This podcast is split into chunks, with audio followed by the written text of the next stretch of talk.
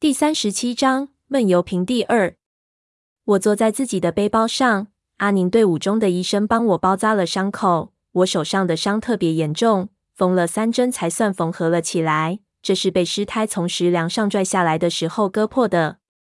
我自幼虽然不是娇生惯养，但是也没有做过什么粗重活儿，所以这样的磕磕碰碰就很容易受伤。换成潘子，恐怕就不会有什么事。医生给我消了毒。让我不要碰水，也不要用这手去做任何的事情了。我点点头，谢了谢他，他就去照看别人。从石廊上掉下来之后，阿宁他们对于我这种出场方式吃惊到了极点。阿宁一开始竟然还没有认出我来。事实上，我当时蓬头垢面，他最后能认出是我已经很了不起了。直到胖子在石廊上招呼他们一声，他才反应过来。更是惊讶的说不出话来，还用一种不可置信的眼神看着我。两帮人僵立了很久，才逐渐有所反应。我走动了一下，这急想看看那人背的是不是我的三叔。可是我一动，围着我的人突然就全部自动后退了好几步，好像见了鬼一样。有几个还条件反射的又端起了枪。胖子和潘子在横梁上刚松了口气，一看只好又迅速把枪端了起来。我赶紧举起双手，表示自己没有敌意。阿宁也忙挥了挥手，对他的手下道：“自己人，合作过，放下枪。”直说了好几遍，他的手下才将信将疑的把枪口放下来。但是几个老外还是非常的紧张，眼睛死死盯着我。我看到他们脸上的筋都鼓得老高，显然情绪已经受到强烈的刺激。再有一点惊吓，这些人可能就会崩溃了。于是也不敢再有什么动作。就站在原地，不知道怎么办。阿宁皱着眉头，从他的表情看，显然是不知道我们也在这里。抬头问我：“你们怎么会在这里？”胖子在上边嘿嘿一笑：“这叫白娘子找对象，有缘的千里来相会，无缘的脱光了搂在一起，还嫌对方毛糙。”我说：“我们路过，你信吗？”胖子说着，和潘子从石梁上跳了下来。这时候，阿宁队伍中有几个人显然认出了胖子，都惊讶的叫了起来。显然，胖子在这里出现，触动了他们某些糟糕的记忆。胖子走到我们面前，大概是因为他和这些人合作过，气氛这才稍微缓和和下来。几个神经绷紧的人这才松了口气，放下枪上的保险咒骂。有个人还自言自语：“这下好了，在糟糕的地方碰上了糟糕的人。”我想起第一次遇见胖子的情景，感觉这一句话还真是贴切，不由就想笑。胖子瞪了那人一眼，又和其他几个可能比较熟悉的人打了招呼。阿宁还想问他问题，我和潘子已经忍不住了，就跑向那背着人的老外那里，翻看他背着的人，看看到底是不是三叔。老外似乎对我非常顾及，我跑过去，他们都远远走开。那背人的老外倒似乎不怕。看到我的目标是他背上的人，便将人放到了地上。我上去急急地翻开他头上的登山帽，登山帽中是一张十分憔悴、胡子邋遢的脸，我几乎没认出来，只觉得像是三叔。仔细一看之下，我才哎呀了一声，几乎没吼出来。果然真的是失踪多时的三叔，那个老贼！只几个月不见，这老混蛋竟然似乎老了十多岁。头发都斑白了，乍一看根本就无法认出来。这样的见面，说实话，我真的没有做好心理准备。我认为我最后会在一间墓室中见到三叔，然后三叔会说给我一切，或者在我危险的时候，他会出现来搭救我。但是他竟然就这样马马虎虎的突然出现在了阿宁的队伍里。我看着真切，却突然不相信起来。我真的又看到三叔了，我找到他了。我将在那里，不知道该做什么反应，也不知道自己是在做梦还是产生了幻觉。三叔似乎神志不太清楚，眯着眼睛，也不知道能否看见我。但是我看见他索到我叫的时候，突然浑身有一丝轻微的反应，干裂的嘴唇微微动了一下，好像在问大侄子，但是随即就没有动静了。我突然心里一酸，一种无法言语的感觉涌了上来。看到这老家伙平安，我顿时放下了心来。那种没了主心骨的焦躁的感觉顿时消失了。可是又有一股极度的愤怒涌了上来，想上去把他推倒，狠揍一顿。两种感觉混合在一起，脸上不知道出现了什么表情，但肯定十分好笑。一边的胖子不知道和阿宁在说些什么，似乎吵了起来。我也无暇顾及了。潘子看着三叔这个样子，上去就摇了他好几下，又解开他的衣服。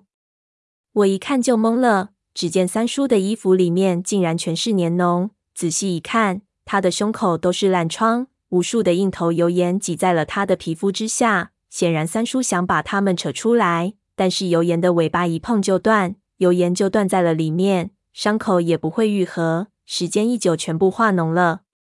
潘子一把就扯住边上的老外，就要揍他，被其他人抱了起来。潘子一边挣扎一边大叫：“你们他娘的对三爷做了什么？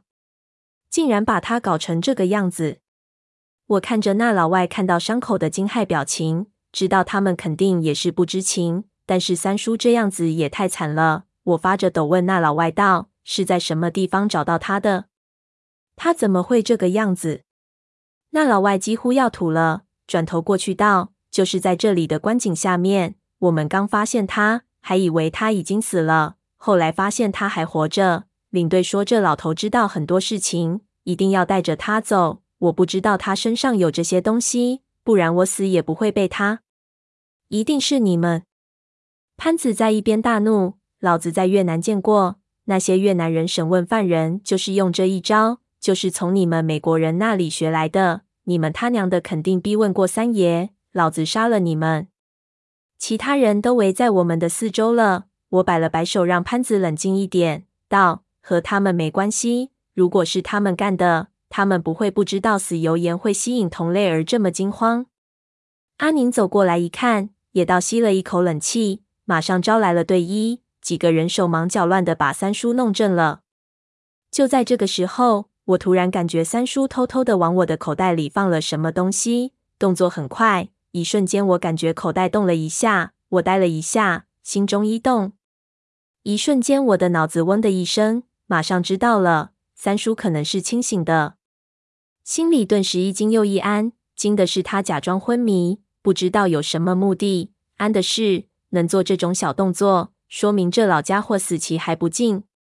我用眼角一看四周。其他人都被他的伤口震到了，没有注意到，于是不动声色的继续扶着他，但是手用力捏了捏他的肩膀，表示自己知道口袋里有东西了。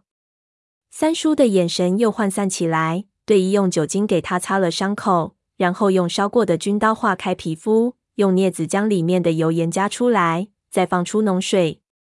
因为这里太冷了，很容易结冰，我和潘子就打起无烟炉，不停的烘烤三叔。伤口一共有十六处，有几支油盐拉出来的时候还是活的，直接扔进火里烧死，最后把伤口缝合起来。潘子全神贯注地看着整个过程，我想给他打眼色都不行。我心里有事，但是这样的情况我突然走开也是不妥当。想知道我口袋三叔到底放了什么东西，只有硬等着。好不容易所有的问题都处理好了，队医给他盖上了毯子。让他睡在一边，潘子就问他怎么样了。队医叹了口气道：“我能做的都做了，现在他是伤口感染，我等一下给他打一针抗生素。但是他现在已经有点高烧了，我不知道能不能撑到出去，要看他的个人意志。你们不要去吵他，让他睡觉。”我这才有借口将潘子拉开。这时一动才发现自己滚下来的时候也是浑身是伤，竟然站不起来。队医给我也包扎好伤口后，就去看其他人。阿宁的队伍大概有十六七个人，冷烟火都逐渐熄灭了，四周黑得过分，实在数不清楚。胖子又被阿宁拉在一边，不停地在说着什么，我也看不清那里的情形。我想拉着潘子到个没人的地方，但是潘子竟然有点懵了，只顾着坐在三叔的边上，有点反应不过来。我心里实在恼火。关键时候一点忙也帮不上，只好自己想办法避开四周的人。阿宁的队伍分成了两批人，一批受伤的休整，一批下到观景之下。这些人似乎对我没有恶意，这可能和胖子与这些人都认识有关系。但是可能因为我刚才正退油盐的关系，我走到哪里，他们都用一种奇怪的眼光来打量我。这圆形的墓室又是如此之空旷，实在没有地方能让我躲。我心一横，就走到被我踩烂的胎尸那里，假装蹲下去看他，这才没人围上来看我。尸胎就像一只巨大的虾蛄，五官都被我踩得模糊了，一看我就头皮发麻，但是也管不了这么多，掏出口袋里的东西一看，竟然是一张小纸条。回头看了看没人在身后，我就紧张地展开一看。里面写了几行字，一看我就惊讶了一声。这些字的前半部分不是三叔的笔迹，看写字的形体，竟然好像是闷油瓶写的。上面写的是：“我下去了，到此为止，你们快回去。再往下走，已经不是你们能应付的地方。你们想知道的一切，都在蛇眉童语里。”署名更是让我吃了一惊，竟然就是我们看到的那个奇怪的符号。这果然是闷油瓶留下的，这到底是什么意思呢？在下面才是三叔非常潦草的文字，看样子竟然是用指甲刻出来，但是还算清晰，只写了一行：我们离真相只有一步了，把童语给阿宁下面的乌老四，让他破译出来。没关系，最关键的东西在我这里，他们不敢拿我们怎么样。显然，三叔到了这里的时候。肯定在什么地方发现了闷油瓶的这张纸条，而且这张纸条肯定是写给我们的。闷油瓶看来想阻止我们下去，看字条里的意思，似乎还有什么通道。他去了一个十分危险的地方，而三叔显然不领情，这真是要命了。这老家伙到底想干什么？到底三叔那里还有什么关键的东西？闷油瓶既然不想我们下去，那记号是留给谁的？难道是留给自己的？我的脑子顿时神游天外。其实这一段时间，我感觉越来越多的眉目出现了，但是因为之前的谜团都太杂乱，所以一旦有新的想法，就特别的混乱。我想到海底墓穴中的标记，闷油瓶看到这个，才知道自己来过那里。如今他刻下记号，难道他知道自己会丧失记忆，所以事先留下了自己的记号？以便下一次到来的时候，能够凭借记号想起来。太乱了，我的头又开始疼起来。这时候，阿宁和胖子向我招呼了一声，我被吓了一跳，回头一看，他们正在让我过去，于是索性不想了，把纸条一折，塞回口袋里，就走了过去。阿宁给我递了壶水，我喝了一口。他道：“我和王先生谈了一下，我们正式准备合作。”你怎么看？合作？我看到他紧身衣服里面的胸型，想起了在船上的事情，有点不敢正视。想起闷油瓶的警告和三叔的话，一下子真不知道怎么说好。找到了三叔，我心里一安。这一安中也有自私的成分在，就是可以出去了。其实我心里所想的还是自己能够摆脱这个地方。但是正如三叔说的。我们似乎离真相非常近了。看样子三叔自己也有谜题，如此救他出去，说不定他自己也是一问三不知。如果我们能够忘记还好，如果不行，以三叔的性格，必然还要再来一次。我能坐视不理吗？想了想，我还是咬了咬牙，道：“怎么合作法？你说说看。说实在话，和你合作，我真的要考虑考虑。”他看到我的样子。笑着摇了摇头。那个，在岛上来不及向你们道别了。现在谢谢你救了我。我在海里那是有苦衷的。我没想过要害你们。我想起海底墓里的事情，叹了口气，心说鬼才信你。我点上一支烟，道：真想合作的话，就告诉我是怎么一回事。你们在海底到底要找什么东西？你们来这里又是干什么？胖子在一边道：对。大家坦荡荡的才好做事情。阿宁露出了惊讶的表情。你不知道，你三叔没有把事情告诉你吗？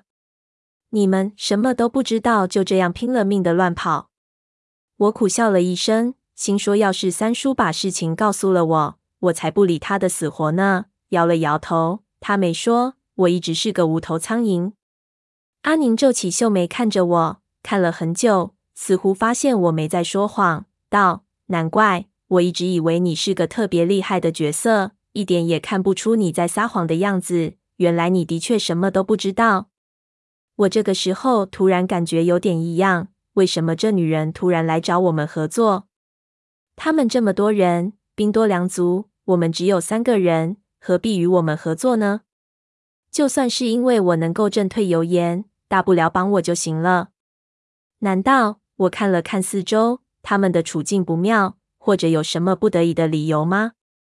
阿宁看我的表情，大概猜出了我的想法，也不点破，叹了气。其实我们这些小角色知道的也不多，只不过给老板卖命而已。说着，让我们坐下，招呼了另外一个老外过来。阿宁给我介绍，说是这老外叫柯克，是汉学专家，专攻的就是冬夏，整件事情他知道的最多，可以问他。那老外和我握了握手，道：“本来我们是严格保密的，但是现在这种情况，你想问什么就问吧。”我心里咯噔了一下。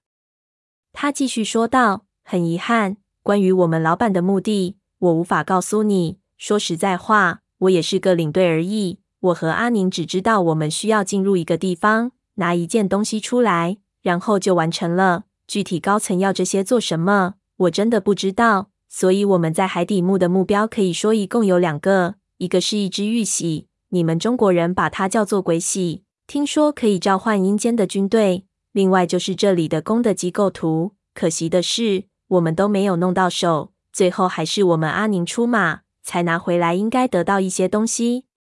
鬼玺，我听了几乎跳了起来。你是说鲁商王的鬼玺？在海底墓穴中听到我们说起了鬼玺，胖子也挺感兴趣，凑了过来。阿宁似乎很厌恶胖子，但也没有办法。那个苛刻点头道：“是的，相信你们也知道了一些吧？鲁商王陵被汪藏海盗掘了之后，后者用蛇眉铜鱼替换了鬼玺。”我们一直以为鬼玺被他拿到自己的坟墓里去了，但是却怎么也找不到。而那天宫的机构图，恐怕就是落在了你们的三叔手里。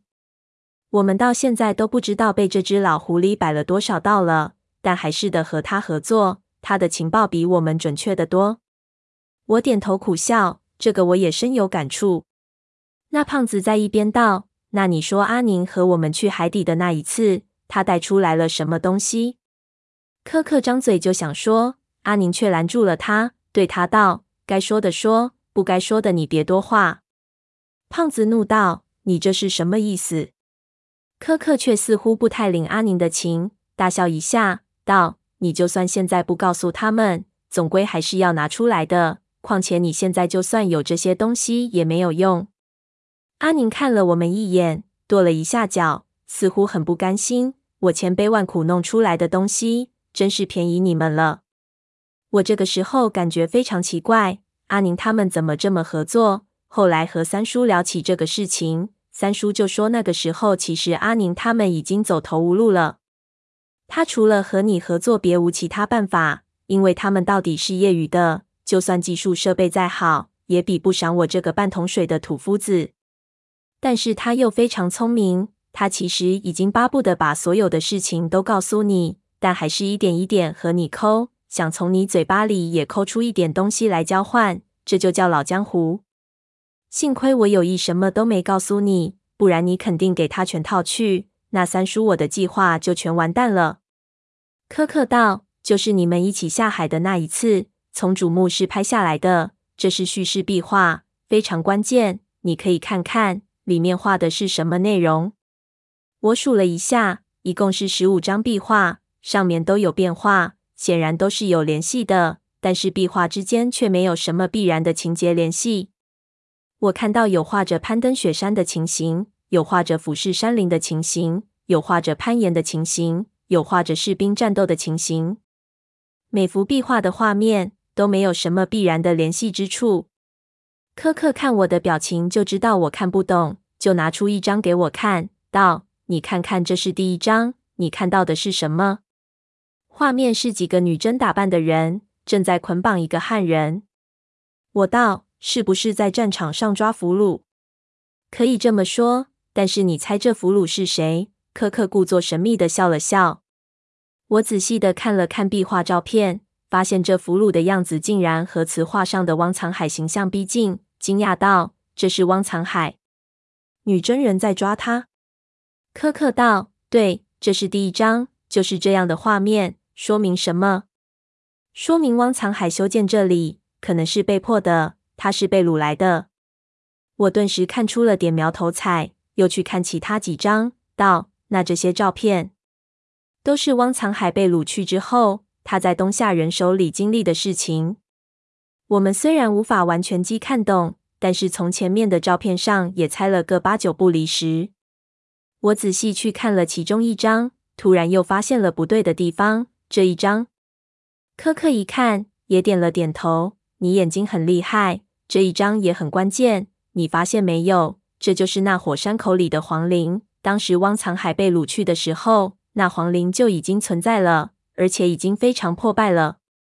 我啊了一声，那难道我们头顶的皇陵不是他修建的？苛刻道：“我们研究过，上面皇陵的整体样式是殷商时期的，但是被他硬改成了明式。